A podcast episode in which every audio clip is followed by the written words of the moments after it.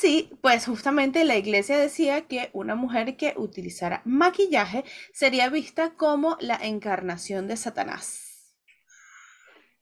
Sería vista como Roxana en estos momentos. Qué horror, la iglesia no nos quisiera para nada.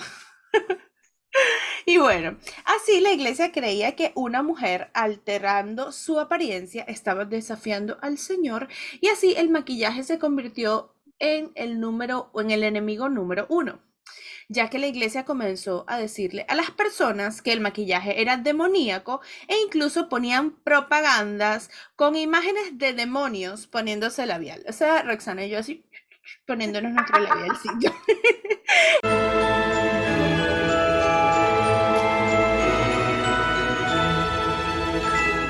Hola, bellezas, ¿qué tal? ¿Cómo están? Bienvenidos a nuestro último episodio especial de Halloween. Así que bueno, eso, feliz Halloween. ¡Uh! Les deseamos un feliz Halloween, un feliz último domingo de octubre. Esperamos que hayan tenido un octubre terrorífico, maravillosamente terrorífico. Y bueno, yo, ese, terrorífico en el buen sentido. Sí, exactamente. Yo me presento, soy Roxángel. Eh, hoy estamos con temática Diablitos. Y por aquí presentando a la otra Diablita, Roxana, ¿cómo estás? O bueno, por aquí. Bien, bien, bien. ¿Cómo estás tú? Muy bien, muy bien, listas para un nuevo episodio de Halloween, que bueno, les queremos decir que bueno, muchas gracias por el, el buen recibimiento, ¿no? que están teniendo estos episodios de Halloween. Esperamos que este también les guste, lo disfruten y pues eso. Bueno, nada, antes de comenzar, pues recordarles que eh, estén pendientes o se hagan como, se aseguren de que están suscritos, si por lo menos si nos ven por acá por YouTube eh, darle a ese botoncito de suscribirse, ¿verdad? Eh, también pues pueden darle a la campanita para que les notifique cuando subimos nuestros videos. También no se olviden de que nos gustaría eh, escuchar, bueno, escuchar, no, leer sus comentarios y sus acerca de este episodio. También le agradecemos mucho si lo comparten, ¿verdad? Y también a la vez si le dan like, porque eso también nos da a entender pues que les gusta, que no, y YouTube también es como que, ah, sí, les gusta, eh, recordarles que también estamos por el resto de plataformas de podcast, ahí nos pueden escuchar también cuando quieran y que nos pueden seguir por todas nuestras redes sociales como arroba Perspectiva Podcast. Vamos a darle inicio a nuestro último episodio especial de Halloween del 2023. Como ya pueden ver por el título, ¿verdad? Eh, vamos a hablar sobre el maquillaje, que es un ritual satánico y un asesino silencioso. La verdad es que hay muchísimas teorías de por qué utilizamos maquillaje, ¿verdad? O sea, en realidad no dice por qué utilizamos maquillaje, pues pueden ser muchas razones, ¿no? Pero a través de la historia podemos ver que los labios rojos, la piel tersa, las mejillas rosadas, se, son consistentes una y otra vez, ¿verdad? Y esto viene a que eso nos da una idea, o siempre se ha asociado a la idea de que da salud y fertilidad. Entonces, de hecho, muchos científicos piensan que las personas prefieren las mejillas y labios rosados porque en nuestro instinto cavernícola, es decir, cuando nosotros nada más existíamos en esta tierra con el único fin de procrearnos y con ningún otro, eh, creíamos que eso era una como una posible buena pareja ya que se veían saludables, su aspecto era saludable, entonces tú decías como que esta persona se ve saludable, creo que puedo tener hijos con ella, así que... Claro, claro. Pero bueno, también vamos a hablar un poquito como de los orígenes, ¿no? Y también por lo tal, por lo tal de estos orígenes y toda esta historia del maquillaje es que vamos a entender también un poquito el título del episodio, ¿no? Entonces, bueno, vamos a hablar de lo que se cree, ¿no? Que es aparentemente los, o sea, el lugar donde se dio origen al maquillaje, que es, vamos a hablar de la antigua Sumeria. Y como ya les dije, pues aparentemente se cree que el maquillaje tiene aquí sus orígenes, ya que según los historiadores, el maquillaje comenzó en el 3500 antes de Cristo, es decir, hace demasiado tiempo con la reina Puabi. o sea, hace tanto que no sé cuánto. Que no sé calcularlo. Hace tanto que no lo sé calcular. Calculen ustedes y nos los ponen ahí. y bueno, hace tanto tiempo con la reina Puabi. quien gobernaba Sumeria. ¿Y que Sumeria? Pues es una antigua civilización en lo que ahora es el sur de Irak. Sumeria se representaba como fuego y sangre, lo que para ellos representaba energía y vitalidad, así que la reina Puabi encontró la manera, pues justamente como de resaltar esto y de pintar sus labios usando una mezcla de plomo blanco y rocas rojas trituradas. Y esta mezcla se convirtió en lo que creemos hoy en día que es la primera pintura de labios. Pues así todos en Sumeria hablaban obviamente de los labios hermosos de la reina y de los bellos que se veían y que todos querían tener unos labios iguales a, los, los de la reina. Así que obviamente ellos también comenzaron a utilizar esta especie de pintalabios. Pues y no, no solo las mujeres, porque en ese tiempo también acordémonos que hace muchos años no estaba todo tan dividido así como ahora que hay hombres, mujeres, no sé qué, sino que en ese momento pues todo era más como más libre. Bueno, sí, algunas cosas eran como más libres, entonces esto del maquillaje o del pintalabios lo utilizaban mujeres, hombres e incluso niños. Y pues obviamente esa pintura de labios se volvió algo tan importante para la reina que incluso se cuenta que la tenía en un envase especial con la cual fue incluso enterrada con ella. Yo también. Por favor, no, si nos entierran con todo el maquillaje. Con los maquillajes. Por lo menos a mí con, los, con el corrector y un poquito de rubor. Pero con el, corrector ahí al lado, pues Claro, claro, obvio. O sea, no solo que me maquillen, sino que por si acaso me ponen ahí un poquito de... Por si acaso si quedas haciendo un alma en pena, ¿verdad? Claro que sea de vez en cuando te echas tu retoquito, ¿no? Claro. Bueno, aunque si soy un alma en pena, más bien que me dejen así como sombras negras o cosas así para dar más miedo, para ser una buena alma en pena. Yo quiero, si soy alma en pena, quiero ser de las que infringe terror por ahí. para tener diversión un ratico. Yo sería mitad y mitad. Claro, obvio, dependiendo de cómo te sientas ese día, pero... Dependiendo de la persona. Ah, bueno, claro. Es verdad, es verdad. Así entonces nos vamos a trasladar a Egipto, ¿verdad? Que de hecho ya hemos hablado de Egipto con el maquillaje y es que anteriormente pues podías ver el estatus de alguien solo por su maquillaje, eso también lo hemos hablado y lo hemos visto en muchas civilizaciones, ¿no? Pero en el caso de Egipto no solo se limitó al labial, sí, la verdad es que también si, pues, si has visto imágenes de faraones, que obviamente pues quien no ha visto imágenes de faraones, seguramente has notado que en los antiguos egipcios tenían un look característico. De hecho, cuando a ti te dicen, ah, un egipcio, uno se imagina es un look específico, ¿no? Ok. Entonces, ¿qué es? El delineado alargado negro, ¿verdad? Que se volvió súper icónico. Pero la verdad es que había una razón importante por la que se les prestaba especial atención a los ojos, y es que los antiguos egipcios pensaban que los ojos eran el órgano más importante del cuerpo por lo que no solo se delineaban pues para verse bien, sino que también como una protección espiritual. Porque en el antiguo Egipto muchos se pintaban los ojos con col para hacer la imagen del ojo de Horus, que se creía que si tenías esa marca serías protegido de cualquier mal. Para ellos hacer esto mezclaban aceites y grasa animal junto con el col, que ya hemos hablado también del col, hasta hacer una pasta y utilizaban una pluma pues, o un palito, ¿verdad? Con el que se maquillaban los ojos y se hacían ese delineado súper flawless y fabuloso. y súper característico. Demasiado. Y también se dice que lo utilizaban para proteger los ojos del sol, ¿verdad? Del reflejo del sol en la arena y de infecciones. Exactamente. Y bueno, vamos a hablar de otro imperio importante, ya que obviamente luego del imperio, luego de que el imperio egipcio cae, pues comienza un nuevo gran imperio que es el imperio griego de Grecia. Y así, bueno, vamos a hablar de esto, ya que los griegos mantenían se puede decir que una medio relación amor-odio con el maquillaje. ¿Y por qué? Pues al principio del imperio griego, los estándares de belleza eran como ya también lo hemos visto otras veces, piel clara, ojos oscuros y mejillas como rosaditas.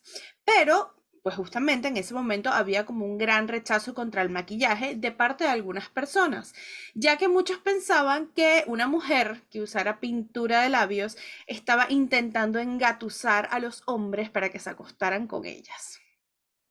Y bueno, así en la Obviamente, por supuesto que era para, para porque todo lo que hacemos las mujeres es relacionado para con los atraer a los hombres. Exactamente. Y así eso era lo que creían en la antigua Grecia, ya que el maquillaje era mayormente utilizado por prostitutas. Entonces las mujeres distinguidas y de alta sociedad estaban determinadas, obviamente, a evitar el maquillaje porque no querían justamente que las confundieran con las prostitutas. Así que, debido a todo esto, el maquillaje se volvió obviamente un tabú y pintar tu rostro básicamente se volvió como un cartel de eh, me acostaré contigo. Estoy disponible, mi amor. Así que bueno. for business. Sí. Así que bueno, el maquillaje se convirtió en una amenaza social, que incluso bajo una ley griega, escuchen esto, las prostitutas que salieran sin maquillaje serían castigadas. Esto, obviamente, para que los inocentes hombrecitos no se confundieran o ellas no los engañaran haciéndose creer que eran mujeres distinguidas y respetables. Entonces así tenían que utilizar a juro el maquillaje para que tú la vieras y supieras qué es lo que iba, ¿no? Exacto. Exactamente. Y bueno, luego alrededor de los años, sí, exacto, exactamente. Como una marca de los ganados. Ajá, tal cual tal cual. Y bueno, así luego, alrededor de los años 700 a.C., hubo un gran cambio en Grecia, ya que hubo una globalización y así comenzaron a recibir cosas de otras partes del mundo. Así que obviamente ahora tenían un montón de ingredientes con los que comenzaron a crear por sus propias especies de productos de maquillaje. Así, obviamente Grecia también se aprovechó y empezó a hacer negocios con otras culturas, y así la economía estaba en auge y había esa explotación cultural. Pues así la pintura de labios pasó de ser solo para prostitutas y extranjeras a una elección de la élite.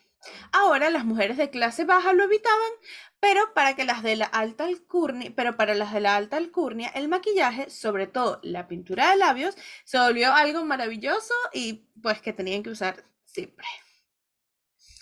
Así es, las, también las, altas alcurnias, aprovechándose y cambiando las cosas siempre también como a su conveniencia. Ay, ahora sí, ya, no es de prostitutas, ahora es de fabulosos.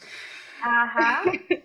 Sí, sí, tal cual, como haciendo lo que les da la gana. Así de mm, simple. Tan sencillo como eso. Ella dice, ay, yo tengo el poder para decir que ahora me gusta el labial y ya ahora ya lo puedo usar. Así mismo. Pero bueno, y entonces así llegamos a lo que es eh, Roma, porque pues luego que cae lo que es el imperio griego, pasamos a lo que es otro gran imperio, que es el imperio romano, ¿verdad? En el año 150 a.C. viene el auge de este imperio y aquí es donde el maquillaje toma otro giro. A medida que el imperio romano toma más y más territorio, ellos tenían más y más dinero y los de la alta sociedad querían buscar una forma de distinguirse de la gente pobre, o sea, nada nuevo, esto estaba los, por los siglos de los siglos. Sí. Y entonces hubo un emperador romano llamado Nero que tenía una esposa que tenía alrededor de 100 sirvientes solo para que su maquillaje estuviera perfecto 24/7. O sea, 100 maquilladores ahí. sí, esos eran los, los, maquilladores ahí. los primeros maquilladores del, mundo. y se dice que a ella nunca se le vio sin maquillaje. ¿ok? Sin embargo, en ese entonces no solo las mujeres utilizaban maquillaje, sino que los hombres también llevaban eh, el maquillaje, claro, hacia otra dirección, pero lo utilizaban y utilizaban incluso pintura de labios para indicar qué posición política tenían. ¿okay? Entonces, basado en su maquillaje y en su labial, tú podías saber más o menos qué cargo político tenía ese hombre. ¿okay? Así que en ese momento, pues todo el mundo usaba labial, pero lo malo de esto es que el ingrediente principal de ese labial era pues literalmente veneno era algo llamado vermellón, el cual está hecho de un mineral volcánico rojo llamado cinabrio.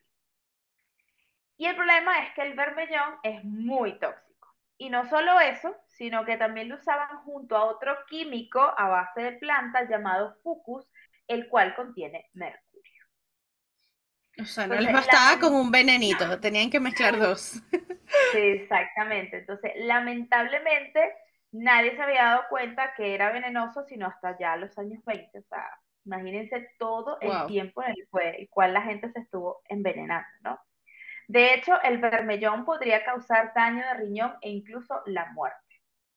Y los labios de ellos ardían, incluso se pelaban y a algunos hasta se le caían a pedazos y ellos se colocaban más para ocultar eso.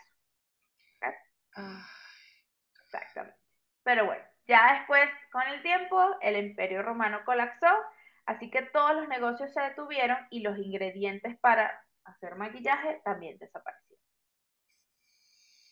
Así es, y bueno, vamos avanzando bastante rápido. Estamos avanzando rápido y ahora vamos a llegar a algo pues... Episodio conciso. Sí, sí, sí, conciso, pero bueno, así que escríbanos ahí en los comentarios qué tal les parece. Y así vamos a ir avanzando pues mucho más, bueno, mucho más cerca, sí, si lo comparamos con estos imperios de los cuales hemos hablado, vamos a hablar así de la Edad Media. Y pues el maquillaje volvió justamente a resurgir así en la Edad Media, ya que mientras tanto, eh, pues sabemos también que el cristianismo está creciendo en ese momento y esparciéndose por toda Europa. Y con ello, obviamente, también la, la castidad y la pureza. Así que, mientras el cristianismo ganaba popularidad, Europa comenzó una serie de guerras, también como pues, ya sabemos, llamadas las cruzadas, lo que reabrió los caminos y contactos con el Medio Oriente, donde realmente el maquillaje sí seguía siendo algo muy importante. Así que los mercantes que viajaban y vendían sus maquillajes en ferias y mercados para como darle ese toque pues más importante al maquillaje, decían que esto era algo mágico, ¿no? Y justamente era como una estrategia para venderlo. Y así en los años 1300. el marketing de la Sí, exactamente. el marketing que traían ahí los comerciantes desde, desde, siempre. Y así en los años 1300, la alta sociedad europea estaba contratando alquimistas porque en ese momento también los alquimistas eran todo un auge, ¿no? Y así estaban contratando a estos alquimistas para que les hicieran sus propios maquillajes y justamente, pues, como era algo mágico, decían palabras mágicas mientras se aplicaban el labial. Y así... ¿Qué palabras mágicas dijiste? Eh, no las puedo decir. Son secretas. Forman parte de mi ritual secreto de belleza. Ah, bueno. Por eso quedo así todos los días. Hermosa como diablo. y bueno, eh, pues así, en un punto, obviamente, la gente pensó que el maquillaje, porque como era mágico y todo esto, podía hacerte vivir más tiempo y hacerte justamente burlar a la muerte. Pero, obviamente, para sorpresa de nadie, la iglesia tan linda no era fan de esto. ¿Por qué? Porque vivir más tiempo, verte más atractiva, no, ¿qué es eso? Eso obviamente suena a brujería, eso era brujería. Y obviamente si había algo que la iglesia odiaba con, con todo su ser en ese entonces, era una bruja. O, mejor dicho, una mujer sencillamente siendo mujer, divirtiéndose y ya. Y así, pues justamente la iglesia decía que una mujer que utilizara maquillaje sería vista como la encarnación de Satanás. Sería vista como Roxana en estos momentos. Qué horror, la iglesia no nos quisiera para nada. Y bueno, así la iglesia creía que una mujer alterando su apariencia estaba desafiando al Señor y así el maquillaje se convirtió en el número o en el enemigo número uno, ya que la iglesia comenzó a decirle a las personas que el maquillaje era demoníaco e incluso ponían propagandas con imágenes de demonios poniéndose labial. O sea, Roxana y yo así poniéndonos nuestro labialcillo. y obviamente, porque la gente también en esa época pues creía todo y era súper mm, un poquito incultas, ignorantes, exactamente. Obviamente, la gente se lo creyó y estaban asustados pues justamente de utilizar maquillaje y estar en contra de la iglesia. Pero ¿qué pasa? Siempre hay una rebelde por ahí y es que no todo el mundo seguía las normas de la iglesia, obviamente, ya que bueno, sobre todo si eras alguien que podía hacer pues sus propias reglas, como lo fue una poderosa de la realeza inglesa, de quien incluso se rumoraba que era una bruja. Y estamos hablando, por supuesto, de la reina Elizabeth I. Ella fue coronada en 1559 y su muerte fue realmente un misterio por cientos de años. Ella era conocida como la reina virgen, ya que nunca tuvo hijos y se rehusó a casarse. Pero a su vez también era llamada así porque tenía, supuestamente, pues tenía una piel perfecta como una virgen o como un ángel. Pero ¿qué pasa? La reina Elizabeth era una gran fanática del maquillaje. Y en el momento en que ella tomó el poder, Inglaterra estaba un poco, pues ya estaba un poco relajada con el control del labial y las personas realmente se puede decir que lo utilizaban todo el tiempo. Pero obviamente esta reina, como siempre, tenía que llevar todo a otro nivel. Así, el 10 de octubre de 1562, la reina Elizabeth eh, pues realmente no se sentía muy bien para esta época ya que de repente comenzó a tener como que una fiebre horrible e incluso la gente de su alrededor pues sí estaba muy preocupada por, por la salud de la reina. El médico la vio y le hizo unos exámenes y dijo que tenía viruela, que pues, realmente una enfermedad muy grave, sobre todo en esa época, ¿no? Y la reina se puso tan enferma que apenas podía hablar. Y luego de siete días en cama, realmente todo el mundo pensaba que iba a morir la pata. Pues sí, exactamente. ¿Quién pensa que iba a estirar la pata? E incluso, pues ellos muy preocupados también estaban ya buscándole un reemplazo. Sí, no, ay, pobre reina, se va a morir. Next. Ajá, tal cual, tal cual.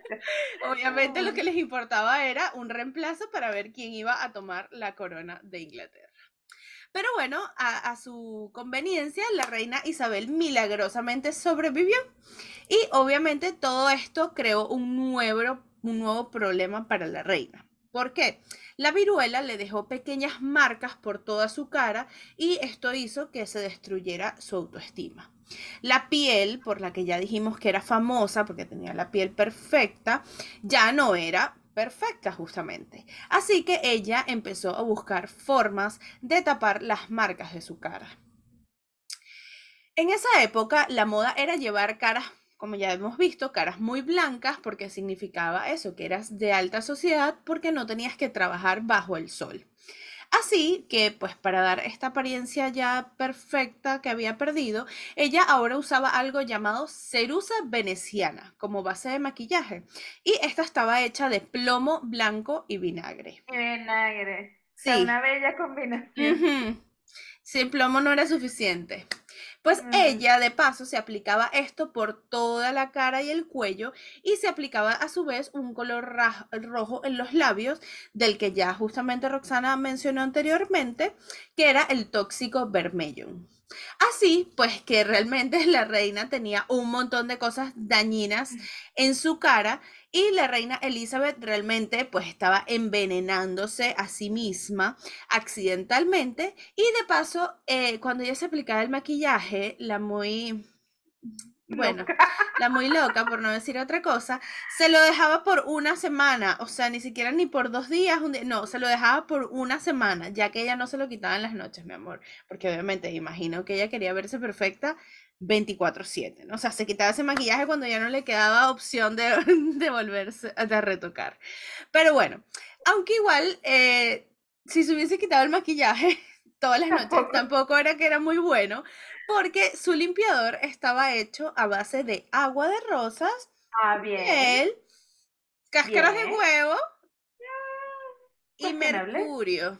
Una vez ah, más, el lindo mercurio haciendo de la suya. Dios mío. Así que obviamente a medida que la reina... O sea, no sabías que era peor. Si, quedarse con el maquillaje o que se lo quitara todas las noches. Exactamente, o sea... Si, igual se iba a echar mercurio todas las noches, ay no. Terrible, terrible. Plomo, vinagre, mercurio y vermellón. Y cáscaras de huevo. Ah, y vermellón y el huevo ahí podrido también, porque... y bueno, esto obviamente hacía que la reina, a medida que envejecía, por supuesto, su salud se ponía cada vez peor y peor, ya que el envenenamiento por plomo da intensos síntomas como dolores estomacales, dolores de cabeza, parálisis repentinas, confusiones y náuseas. Pero obviamente en este momento ya no sabía a qué se debían todos estos síntomas. Y obviamente pues no solo eso, sino que su piel, por supuesto, se empezó a poner muy mal el maquillaje hacía que su piel, no el maquillaje, bueno, el maquillaje con lo que estaba hecho, hacía que su piel se pelara y sangrara. literalmente se le caían a pedazos, la piel se le caía a pedazos. Entonces, para tapar esto, ¿qué hacía ella? Se ponía más y más maquillaje para cubrir la piel pelada y la sangre. Así que realmente ella tenía capas y capas de esa base tóxica. Y de paso se ponía justamente también el labial tóxico para cubrir la quemadura de sus labios. O sea, terrible. Y así, obviamente, sí, todo mal. Así ella obviamente entró en un círculo vicioso, ¿no? Porque está, se, veía fea porque estaba quemada, se ponía la vaina que realmente era lo que le hacía el daño, pero ella no lo sabía. Entonces, bueno, todo un círculo. Y esto obviamente le causó a ella una gran depresión. Su cabello se estaba cayendo y a la vez su memoria también estaba fallando. Y así la reina Elizabeth murió el 24 de marzo de 1603 pues realmente dicen que el día que ella murió, que el labial tenía, que el labial que ella tenía puesto era de un pulgar y medio de grueso. Claro, mi amor, porque no se lo quitaba, se dejaba esa vaina, se ponía y se ponía y se ponía otro.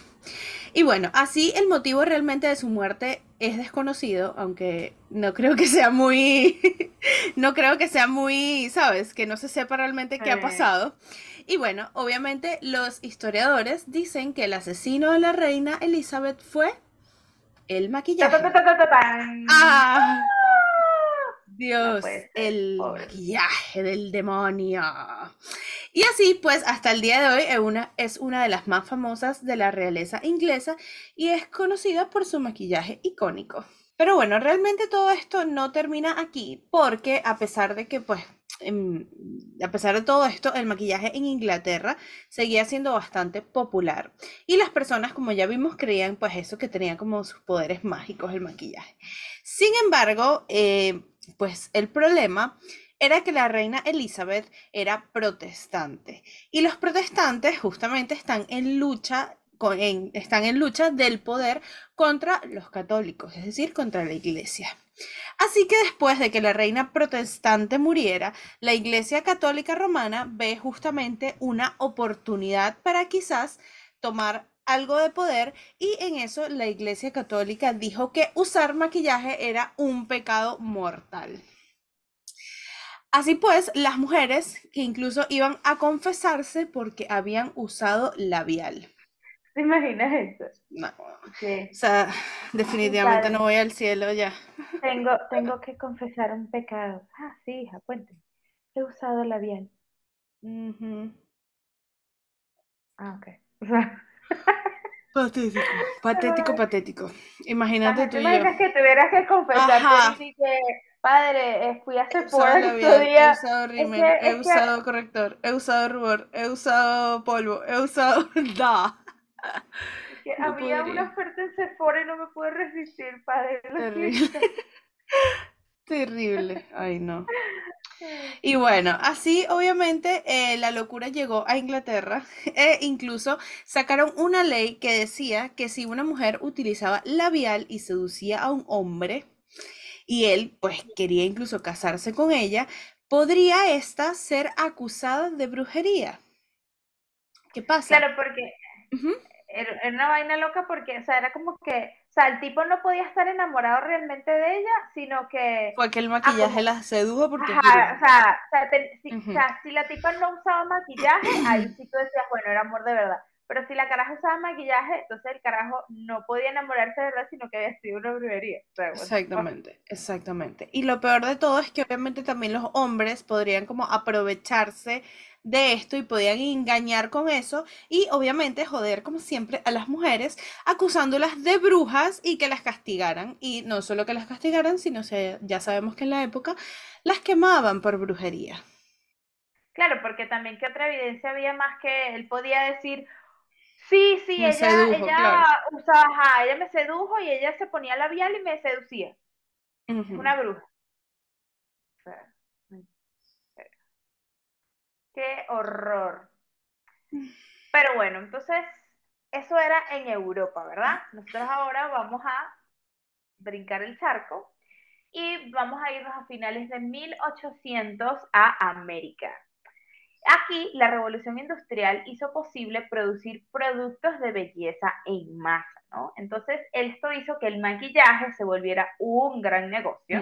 incluso algunos historiadores dicen que este fue el momento más importante en la historia de los cosméticos y que de ahí se abrió paso para dejar una huella en América a principios de los 90. O sea, este fue el inicio.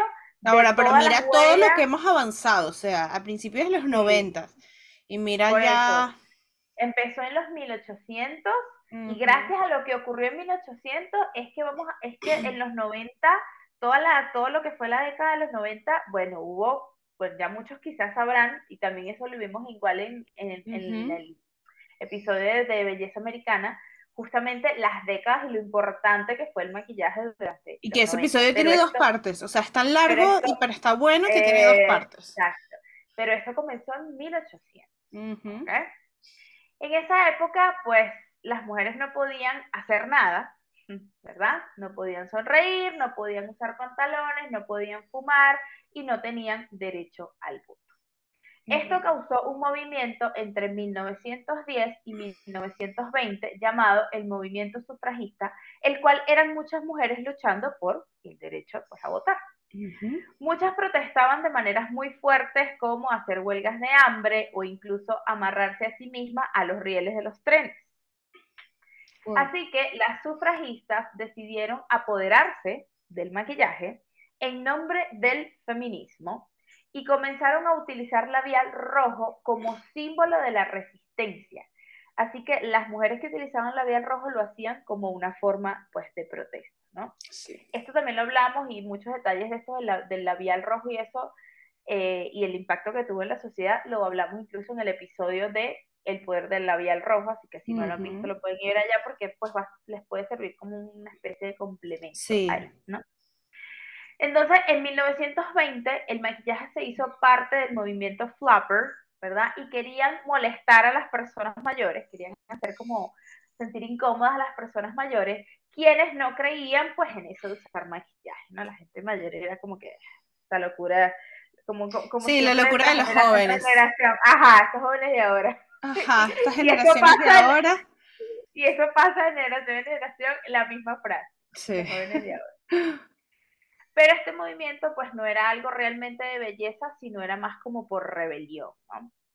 Y en ese momento pues también había muchas empresas fabricando maquillaje, pero empezaron a hacer mercadeos y tácticas para que las mujeres compraran los labiales sobre todo, como por ejemplo que les decían que los labiales prevenían que los gérmenes entraran en el cuerpo cuando respirabas por la boca. Ay, Dios. yo inmunidad total. Hola. Pero bueno, lo que sí es cierto es que gracias a las sufragistas, las ventas cosméticas eran altísimas y por años la industria de la belleza era de las más grandes en Estados Unidos, junto con las de carros, películas y licores. ¿Para qué más? Carros, películas, licor y maquillaje. Y maquillaje. Pero bueno, luego llegó la Gran Depresión y Estados Unidos dejó de producir el 50% de sus productos, pero el negocio de cosméticos más bien creció. Incluso marcas como Revlon y Almay abrieron en esa época. Justamente de, de, este, ajá, de, este, de esta situación, de aquí nace algo que los historiadores llaman la teoría del labial. O sea, la teoría, de hecho, se llama la teoría del labial, la cual habla de que la gente está dispuesta a sacrificar grandes lujos por pequeños gustos. Es decir, pues no te puedes comprar un carro, pero te puedes comprar un labial y te sientes mucho mejor. Cosas así. O de repente, bueno, no, no sé, no me puedo ir de viaje, pero voy y me compro unas botas que quería hace tiempo. Y Claro. Bueno, tiene sentido, obvio sí. Entonces, bueno, resulta que el amor por el labial siguió incluso en la Segunda Guerra Mundial en 1940, sobre todo pues después que el mundo se enteró que Adolf Hitler odiaba el labial rojo. Entonces fue así como que, ah, tú lo odias, bueno, ahora lo vamos a utilizar más. ¿Ok? Entonces muchas mujeres alrededor del mundo utilizaban el labial rojo como un acto en contra del fascismo y el racismo. Una vez más, eso también lo hablamos un poquito más en este episodio. ¿ok? En 1950 el uso del maquillaje aumentó y comenzaron a salir incluso distintos tonos y ya incluso los combinaban con sus atuendos, ¿verdad? Y de hecho, en algunos trabajos era un requisito que las mujeres utilizaran labial. O sea, era ahí, haber tenido, no sé, el grado tal, saber de tal cosa, no sé qué, maquillarse. Labial. Imagínate, qué locura. Bueno, hasta que llegamos en 1970, donde el maquillaje toma una nueva forma, ya que no era algo solo para las mujeres de buena clase, sino que también, este, y ya no era solamente labial rojo incluso, porque de paso en ese momento empezaron a salir tonos mucho más arriesgados como el morado e incluso el labial negro. Y muchos, muchas personas empezaron a utilizarlo, ¿no? Recordemos que durante esta época es el auge del rock and roll y del punk rock, entonces era todo la rebelión, la gente rebelde, la vaina en contra del sistema, fuck the system y todo eso, ¿no? Entonces todo esto estaba en su máxima expresión y los cantantes sobre todo utilizaban el maquillaje pues para eso, para demostrar que eran rebeldes y que ellos estaban en contra del sistema y todo esto. Y esto obviamente se puso eh, de moda, pero también incomodaba a muchas personas. De paso, de pronto, para, para, para poner esto peor, un grupo de hombres decidieron que el maquillaje también era para ellos bueno. No era solo para las mujeres. Ellos dijeron, nosotros también nos gusta la vaina, nosotros también nos vamos a maquillar. y entonces con esto, pues la sociedad, obviamente, una gran parte de la sociedad enloqueció y no les gustaba para nada que celebridades como David Bowie, por ejemplo, se expresara y llamara la atención a través de sus maquillajes. La gente friqueando ahí, colapsando, ¿no? Pero es que ahí, como ya les dije, pues todo se había convertido en justamente ser diferente, ser libre y romper las normas de lo que la sociedad esperaba de ti, ¿no? Pero, una vez más, también siempre hay una contraparte y es que en ese momento nació un nuevo movimiento femenino que comenzó a hacer lo contrario. No usaban maquillaje. claro. Y hacían protestas de cómo la industria de la cosmética más bien era denigrante para la mujer y todo eso. Entonces, si ustedes, si, si ustedes le paran a todo el episodio estamos entre maquillaje y no maquillaje. Maquillaje y no maquillaje. ¿Se puede maquillar? No se puede maquillar. Maquillarse es genial, maquillarse es malo. es mágico, es del demonio. ¿qué hago? el pobre maquillaje ha sufrido ahí a lo largo de la historia, ha sido controversial. Ha tenido sus, sus altas y bajas, ¿no? Entonces, bueno, debido a justamente esta protesta, ¿verdad? La industria cosmética empezó a perder dinero, ¿ok? Entonces aquí fue donde la industria, porque obviamente los empresarios no se van a quedar de brazos cruzados y ver cómo van a perder plata, ellos empiezan a crear, bueno, ¿qué es lo que la gente quiere? ¿Qué es lo que la gente va a comprar? Eso es lo que vamos a hacer. Aquí es donde nacen y donde se empiezan a crear los productos para lograr un look natural. ¿Ok? Eso no es algo de ahorita que la gente sí está de moda el look natural natural, ah, lo mismo, ha ido y venido, ha ido y venido. Claro, como las modas tal cual. Exactamente. Entonces, aquí es donde sale lo que es, lo que empieza la versión de el famoso no makeup makeup. ¿Ok?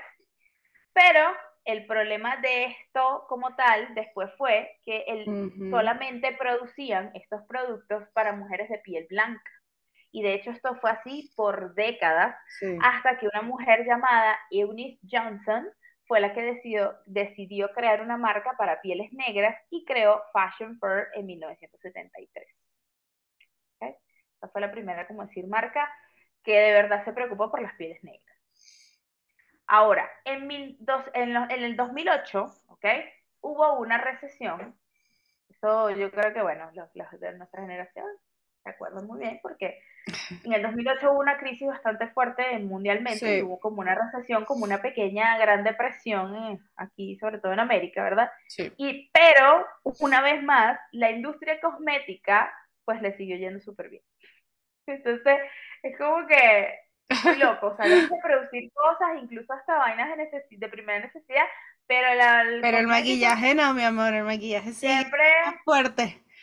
Él es tu mejor amigo forever, él nunca te abandona, él está ahí, ¿no?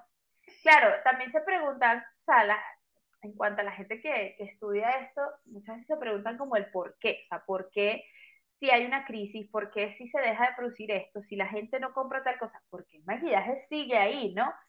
Y obviamente la respuesta es porque las mujeres queremos hacer brujería y pactos con el diablo para atraer a los hombres. O sea, Obvio.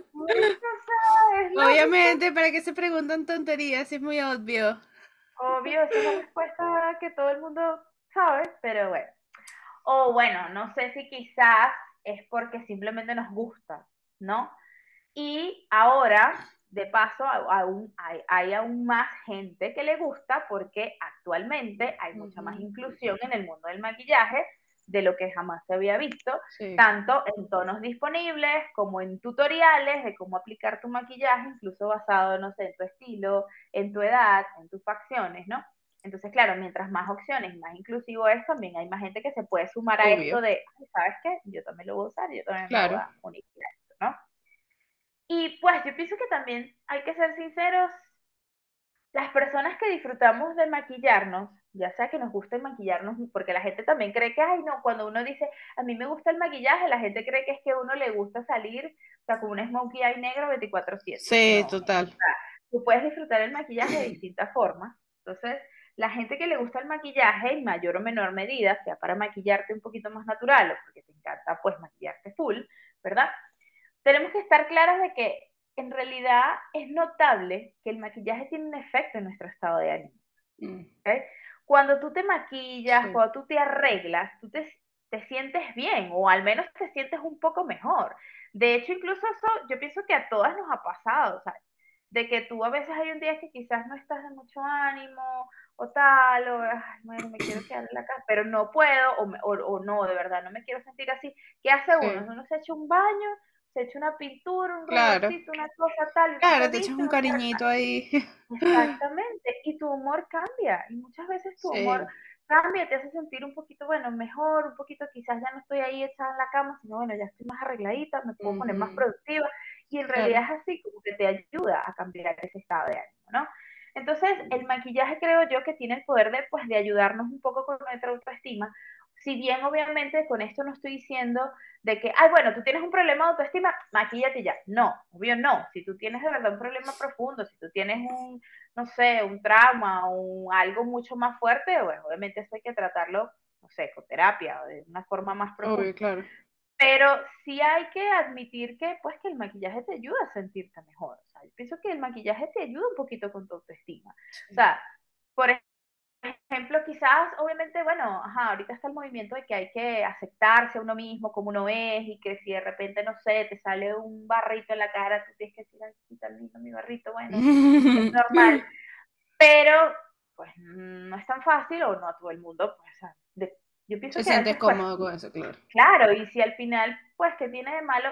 Obviamente también entender, a mí me ha pasado, que de repente es como, bueno, aquí tengo ahí un barrito y ya, ¿qué coño? Y no me quiero maquillar, pero ajá, pero normal. Y ya estoy ahí como que, bueno, vivo con eso.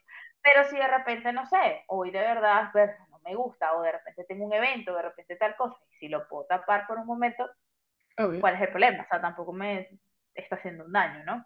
Entonces yo pienso que, aparte de que nos ayuda con la autoestima, incluso también nos permite expresarnos. Vamos a estar claros que el maquillaje también incluso es hasta una forma de expresión artística, aunque hay ahora gente que, ay, bueno, el maquillaje no es arte, el maquillaje en parte yo pienso que, es, que es una, una rama del arte. es una rama del arte, claro. esto lo hacemos para salir allí en nuestro día a día, ¿no?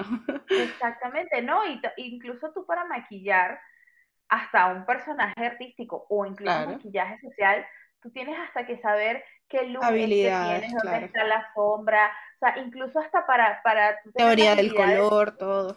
Teoría del color, uso de, tus elementos, hasta para difuminar tú tienes que tener una técnica, o sea, porque fíjate que si no todo el mundo difuminar y quedar hermoso y espectacular, y no es así, eso tiene su técnica. Entonces, y también te ayuda a expresarte o sea, como eres tú, miras que, bueno, yo, a mí me encanta, no sé, la moda dark y yo me, me, pongo mi labio negro todo el tiempo, o sea, y es así yo y listo. Y es una identidad, ¿no?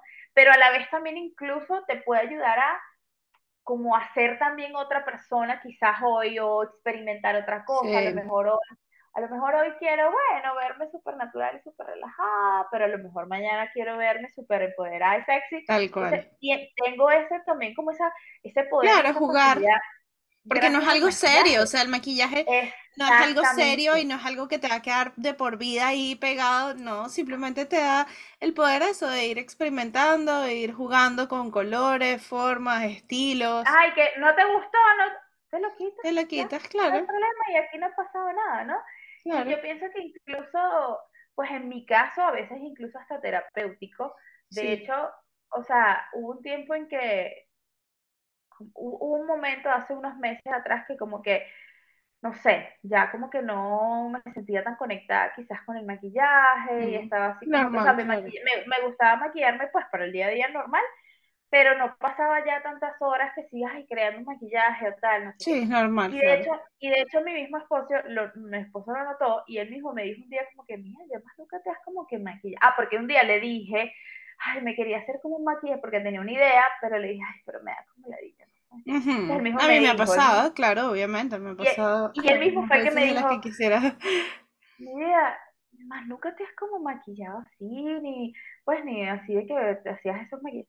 Yo le dije, la verdad, me ha dado como la ladilla, pero yo creo que, que quizás me hace falta como volver a, a ver si vuelvo a conectar con eso y tal, y, y como que, pues, quitarme como la pereza y decir, bueno, hoy lo voy a hacer a ver, porque realmente era algo que yo disfrutaba, o sea, y disfruto pues. Entonces, ahorita en este mes de Halloween he vuelto como a conectar con ese maquillaje porque un día llegué de entrenar y una alumna me, pues me canceló la clase, entonces tenía la mañana libre, pero pues tampoco tenía como tal lo que hacer. Y empecé a ver así maquillaje y dije, ¿sabes qué? Voy a sentar a maquillar. Y mira, o sea, me puse a ver pues unos videos ahí, empecé a claro. relajar, empecé a inventar, no sé qué. Y cuando terminé, o sea, fue como, me sentí súper bien, estaba como contenta con el resultado y no sé qué. Entonces yo dije, ¿sabes? También incluso fue como, o sea, para mí, y yo pienso que muchas de las personas que disfrutamos este maquillaje, el, maquillaje pues quizás un poquito un nivel un poco, un poco más arriba, sí es terapéutico, o sea, a mí me parece que a veces el maquillaje es terapéutico, o a veces cuando me maquillo contigo, perdón, que a veces hacemos una videollamada y nos empezamos a maquillar, y hablamos de todo, y es como, no sé, como que te relajas y es chévere. Y a la vez, pues es divertido, porque también jugar, como tú dices, es un juego. Jugar con maquillaje, mezclar colores, ver qué pasa, hago aquí, hago acá, creo un personaje, también es divertido, ¿no? Entonces, para mí la conclusión es que quizás las personas del siglo XIV tenían razón y, y el maquillaje sí es mágico, en mi opinión. ¡Oh! ¡Qué bonito! Hoy es mágico, claro que sí. Pocas cosas te dan tanto, tanto juego como el maquillaje. Sí. Pero bueno, sí, claro. O te permiten crear muchas cosas, pues. No sé, pues como es que es tan amplio de paso, puede ir eso de natural makeup a los personajes más arrechos e increíbles que ni tú piensas que es maquillaje, pero es maquillaje, entonces es como con el maquillaje puedes jugar y puedes hacer de todo y puedes vivir muchas cosas a través del maquillaje, la verdad.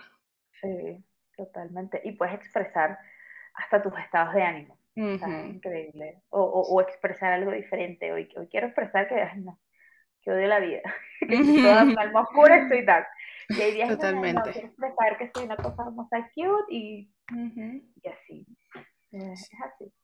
Así es. Y te sientes distinta. claro, claro, obvio. Obvio. Tu actitud no es la misma, dependiendo del maquillaje. Totalmente. Pero bueno, nada. Así hemos llegado Así hemos llegado al final de este episodio, en donde, bueno, obviamente ya han visto que el pobre maquillaje también ha sufrido bastante, una relación bastante amor y odio en, en general con el mundo. Este, pero bueno, nada, hasta de acusarlo de ritual satánico, pobrecito.